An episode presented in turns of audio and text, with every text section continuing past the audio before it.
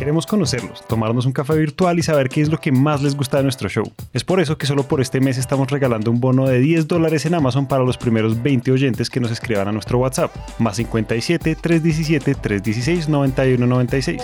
Más 57 317 316 9196. Recuerden que su opinión es valiosísima para nosotros, así que más que bienvenidos.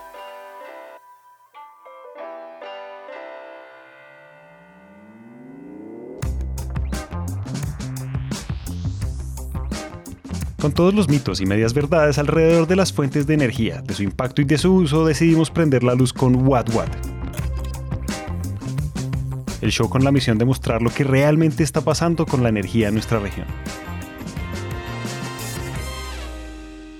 Actualmente tenemos que considerar este, este tema de la transición energética no solamente desde una perspectiva ambiental. Empecemos por el principio. ¿Por qué es necesaria una transición energética? ¿Cómo manejamos la transición energética? ¿Cómo hacemos que el crecimiento sea sostenible?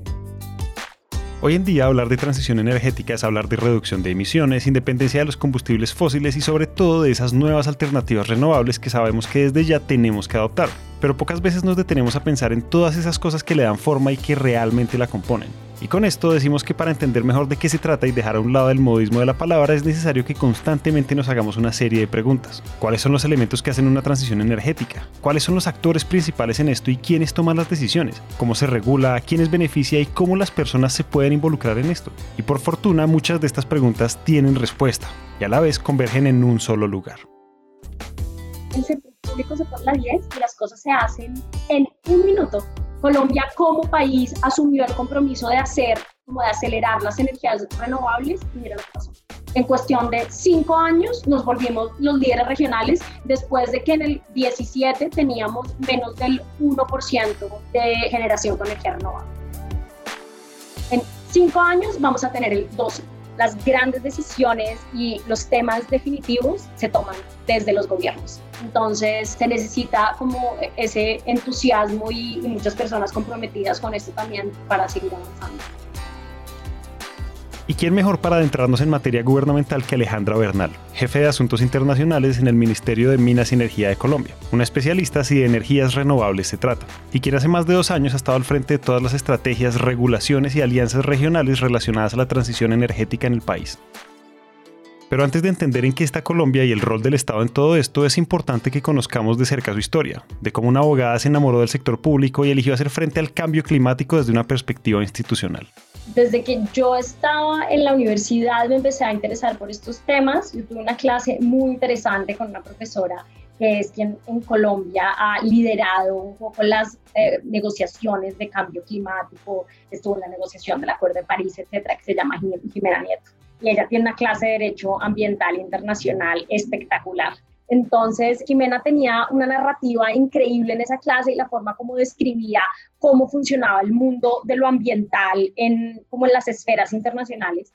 Y yo a partir de eso decidí hacer mi tesis en ambiental en la universidad eh, sobre los temas del protocolo de Cartagena y cuando me iba a graduar me metí a una empresa a hacer derecho corporativo y uno pasa de un trabajo, después al otro, después al otro, y cuando me di cuenta yo ya llevaba, no sé, cuatro años y medio trabajando en um, temas de derecho corporativo y como que a uno se le apaga el alma, no sé. Entonces dije, bueno, ¿cuál es una estrategia para cambiar mi camino? Ser una especialización. Y aunque por ese entonces Alejandra no tenía experiencia ejerciendo derecho ambiental, nunca fue un impedimento. Las ganas sobraban y al final la estrategia sirvió. La especialización le abrió las puertas en varias empresas del sector que si bien no fue del todo fácil, al final serían estas mismas las que terminarían acercándola a eso que tanto la mueve hoy en día y son las energías renovables. Terminé en una firma de abogados eh, grande haciendo ambiental. Y la primera semana la sociedad de energía dijo, no, necesito que alguien me ayude a hacer un memorando de unos temas regulatorios y alguien dijo, hay una nueva que entró en ambiental, cógela sin que ella pueda decir ni sí ni no. Y bueno, ahí empezó, como ese fue el primer día de lo que ahora yo creo que va a ser una carrera en este mundo de la energía que es absolutamente apasionante ahí yo eh, me fue muy bien haciendo ese primer memorando y me metí de lleno en temas de energía. Y me empecé como a involucrar en estos temas de generación que en Colombia además es súper diverso porque tenemos generación hidráulica y generación térmica y esta fue el 2015, entonces estaba recién promulgada la ley 1715 del 14, entonces estaban los inversionistas como con mucho apetito viendo qué había, qué, qué tan complicado era, en fin, y ahí estuve casi tres años muy metida lleno como en el lado como corporativo de, lo, de la energía porque era asesoría a grandes empresas en energía, una experiencia espectacular pero me empecé a dar cuenta que me interesaban mucho esas conexiones entre lo ambiental y la energía, pero creo que no desde el lado de las grandes corporaciones, sino que me faltaba como un componente más social para eso. Alejandra había conocido de primera mano la gama de oportunidades que se encontraban en el sector privado, pero al ver que muchas de estas estaban condicionadas por cómo se concebían desde el gobierno, fue ahí donde nuevamente decidió darle un giro importante a su carrera.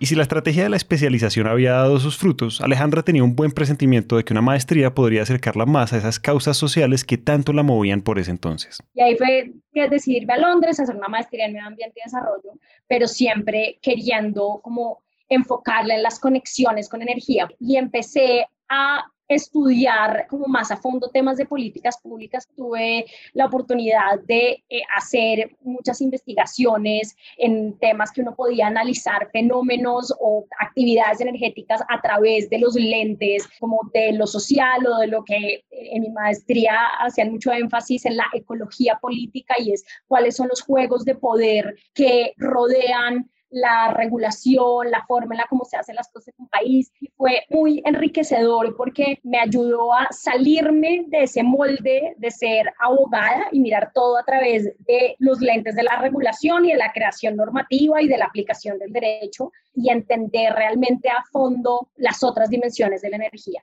qué es transición energética en un país como Francia y qué es transición energética en un país como Colombia cuál es la diferencia de la transición en un país que tiene 100% electrificación o no, por qué los sistemas eléctricos pueden crear inequidades en la sociedad. Em, y esto creo que fue aún más visible cuando tuvimos oportunidad por un mes de irnos a Sierra Leona, que es un país que tiene unos déficits en acceso a servicios públicos impresionantes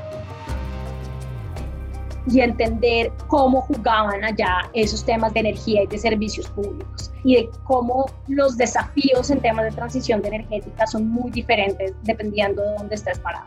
Allá el gran lujo de un hotel o de un restaurante es tener planta de energía porque hay cortes de energía, 15, 20 cortes diarios cada hora se va un poco la luz, vuelve, se va la luz, vuelve, hay cortes de tres horas y eso es algo que no le ha permitido al país progresar y al estar haciendo mi tesis de maestría que la hice en temas como de transición, de una transición justa y democrática en Colombia, pues te das cuenta que acá en el Chocó y en la región de la Amazonía y en la Guajira vives en una situación en la que la calidad de la energía es parecida a la de el África subsahariana y un país como, como Sierra Leona. Entonces, después de eso dije, bueno, ¿y desde dónde puedo aportar? O sea, si veo que esta situación me está impresionando y que esta situación está pasando en Colombia también, que no nos damos cuenta porque nosotros vivimos en unas ciudades donde tenemos un sistema energético como si estuviéramos en Nueva York, ¿desde dónde creo que va a poder aportar? Y yo dije, no, mi apuesta tiene que ser el gobierno. Ver las desigualdades y falta de oportunidades causadas por la ausencia de energía en Sierra Leona marcaron un antes y un después en la vida de Alejandra, pues fue hasta ese momento que logró dimensionar el impacto que las buenas o malas políticas energéticas gubernamentales tienen en las comunidades más vulnerables del país. Y es precisamente en esos momentos reveladores que nacen las buenas ideas. En el sector público había un potencial enorme para cambiar todas estas realidades y más allá de saberlo, Alejandra quería ser parte de esto. Volví obsesionada a trabajar en el gobierno. Le mandé 15 hojas de vida, como 15 veces mi hoja de vida a quien fue mi jefe, mi primer jefe en el ministerio. Y cuando me llamó, ya también me dijo como, mira, te llamo porque me has hecho llegar por 15 personas diferentes tu hoja de vida. Entonces, asumo que estás muy interesada en trabajar en este ministerio. Eh, ya, pues esto es casi acoso. ¿Qué, qué, qué, qué te interesa? Entonces ahí le eché un cuento y él me dijo que él como secretario general, que normalmente están más involucrados en temas administrativos, quería meterse también en temas de energía para ver cómo los podía apoyar.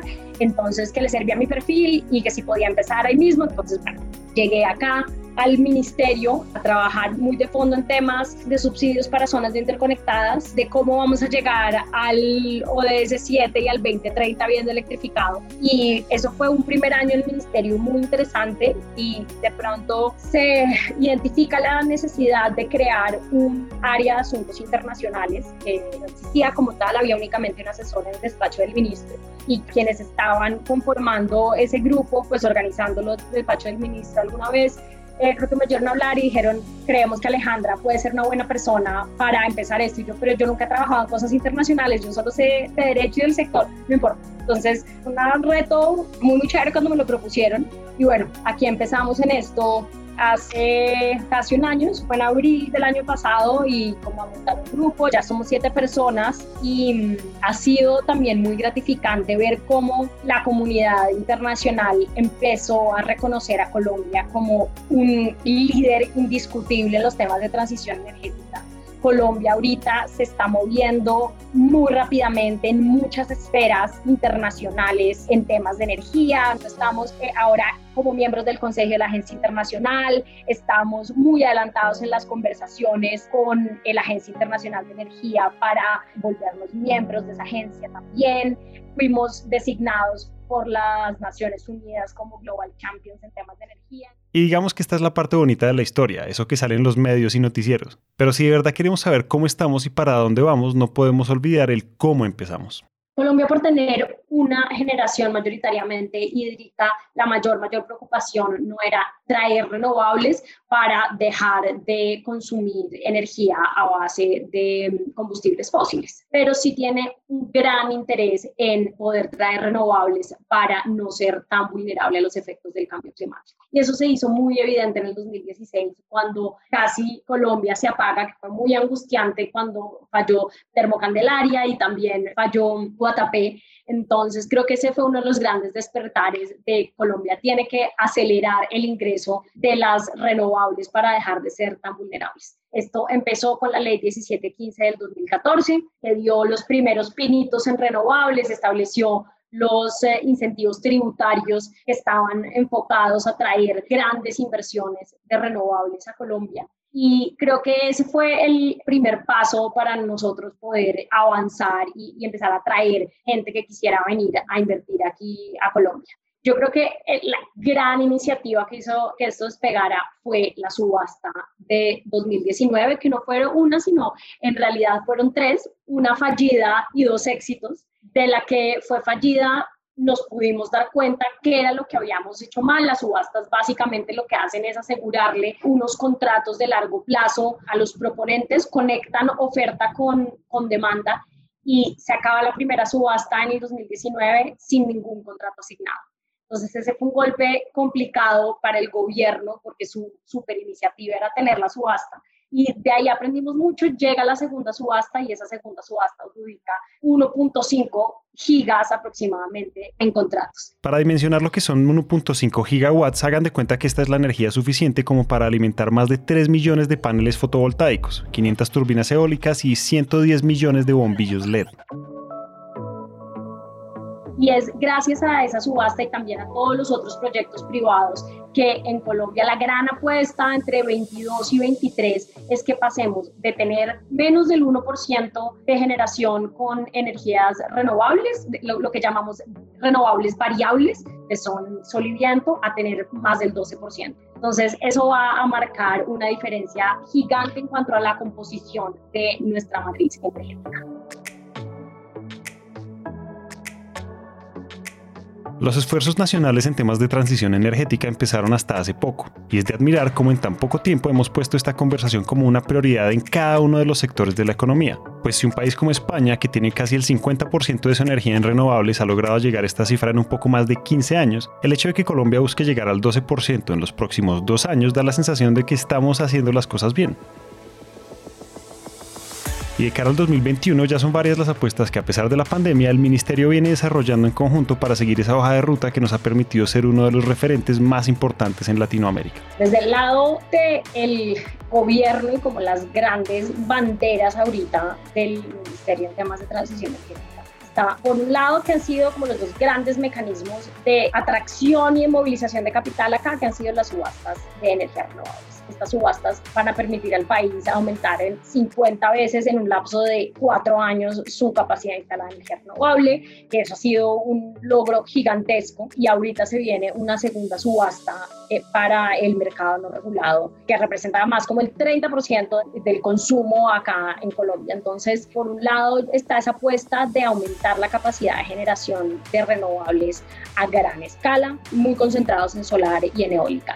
Y esto ha requerido unos esfuerzos muy importantes también porque las locaciones en las que se van a situar estos proyectos en el norte del país, particularmente en La Guajira y en, Córdoba, tienen también muchas intersecciones con relacionamiento de comunidades indígenas, hay que tener toda una preparación en temas de puertos para poder traer los aerogeneradores, por ejemplo, en temas de energía eólica, entonces eso ha eh, como requerido un despliegue muy, muy importante. Y ahora se viene un reto muy interesante que no es solamente avanzar en renovables como sol y viento, sino llegar a otras tecnologías. Creo que está habiendo una toma de conciencia de que Colombia tiene que acelerar el paso en nuevas tecnologías para no rezagarse eh, respecto de otros países. Por un lado, estamos revisando eólicos offshore, que es para tener eólicos en el mar, en eso lo estamos viendo con países como Noruega, Dinamarca, UK, que son los países que tienen esa tecnología más desarrollada y hay un gran potencial en el norte del país para desarrollar eólicos offshore. También se está revisando geotermia, hay unos buenos potenciales geotérmicos, por ejemplo, en la frontera con Ecuador.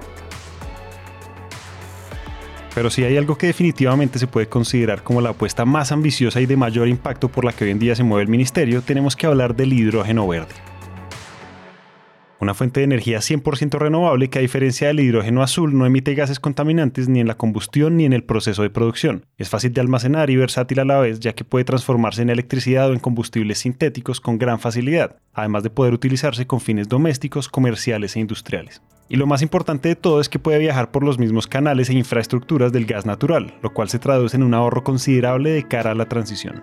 El hidrógeno verde va a ser el combustible limpio del futuro. Y es lo que nos va a permitir hacer esa transición de las industrias extractivas a una forma de generar energía mucho más limpia. Ahorita estamos trabajando muy de la mano con operantes como el Banco Interamericano de Desarrollo, como la GIZ, en sacar una estrategia nacional de hidrógeno verde.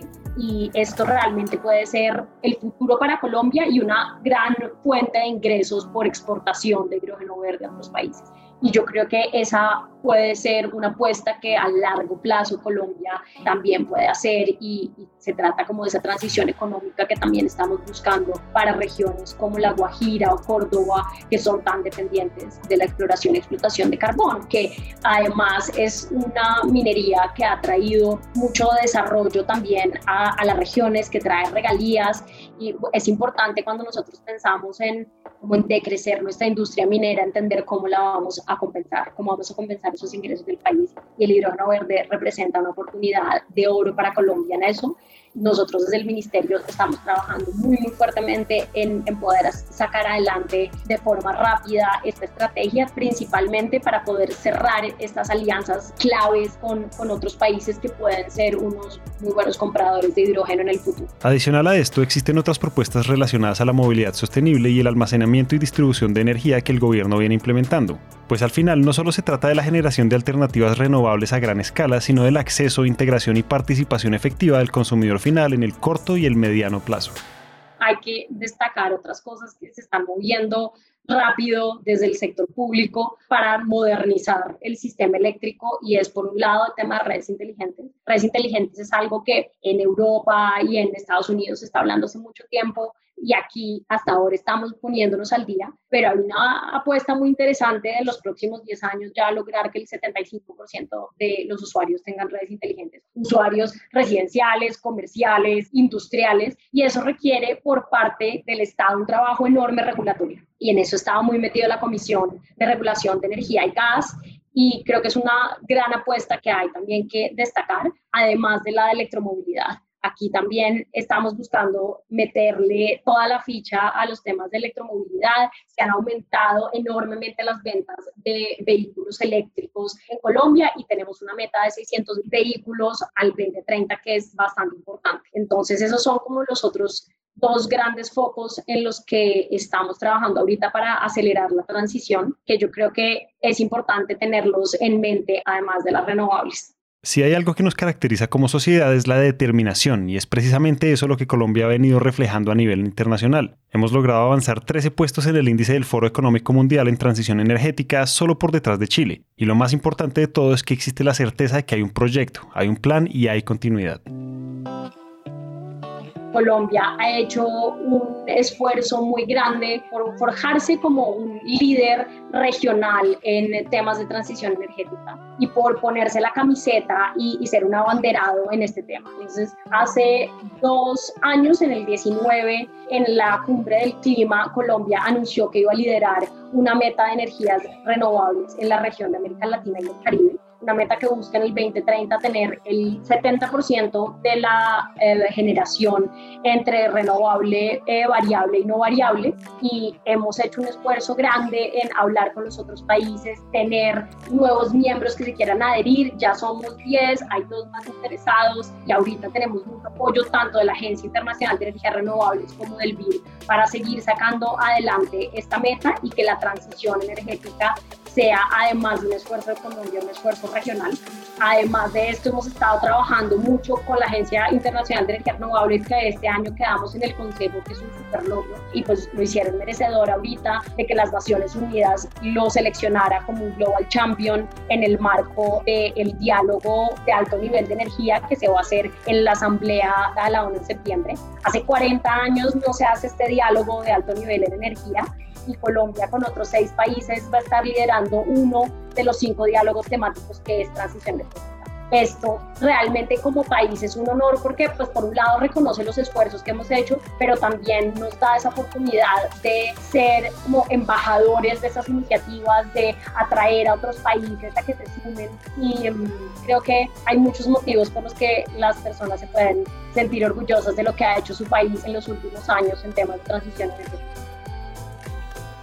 Para que los cambios se den y con ellos las transiciones, es necesario que entendamos y apreciemos el papel protagónico que tiene el sector público en esto, pues de cara a una meta tan ambiciosa y retadora como la del 2030, es necesario que desde el gobierno existan garantías y oportunidades para que todos podamos hacer parte del cambio, y que con el tiempo esto deje de ser un modismo para convertirse en algo de la cotidianidad mensaje que dio la directora de Sustainable Energy for All es recordar que hay personas para las que la transición energética es acceder a la energía. Qué importante es que la gente vea que nosotros, cuyo única función es servirle a los demás, realmente nos estamos partiendo la madre para avanzar en estos temas y proyectar este trabajo del país y poder ser unos pioneros en transiciones y en transiciones justas. Y por eso es que yo siempre hago eh, la invitación a la gente que le apasiona uno u otro tema, y en mi caso son los temas energéticos, a que le den un chance a pasar por el Estado y a aportar también desde lo público en el sector público hay un gran talento, pero sería muy interesante que las personas vieran el sector público desde donde pueden desarrollarse como profesionales. Me parece muy chévere que la gente pueda ver cómo su gobierno y sus servidores, cómo sus impuestos se están viendo reflejados en que estamos logrando cosas importantes impulsadas desde lo estatal para que estos grandes cambios sucedan. Hasta acá llegamos hoy. Esperamos que este episodio haya prendido el bombillo de las ideas y si les gustó lo que oyeron, los invitamos a dejar una reseña de 5 estrellas en Apple Podcast o a seguirnos en Spotify. A Alejandra Bernal le damos las gracias por compartir su experiencia y sus historias. Si están interesados en conocer más sobre soluciones energéticas, los invitamos a que nos sigan en nuestro LinkedIn Empresas Gasco Unigas Vía Gas.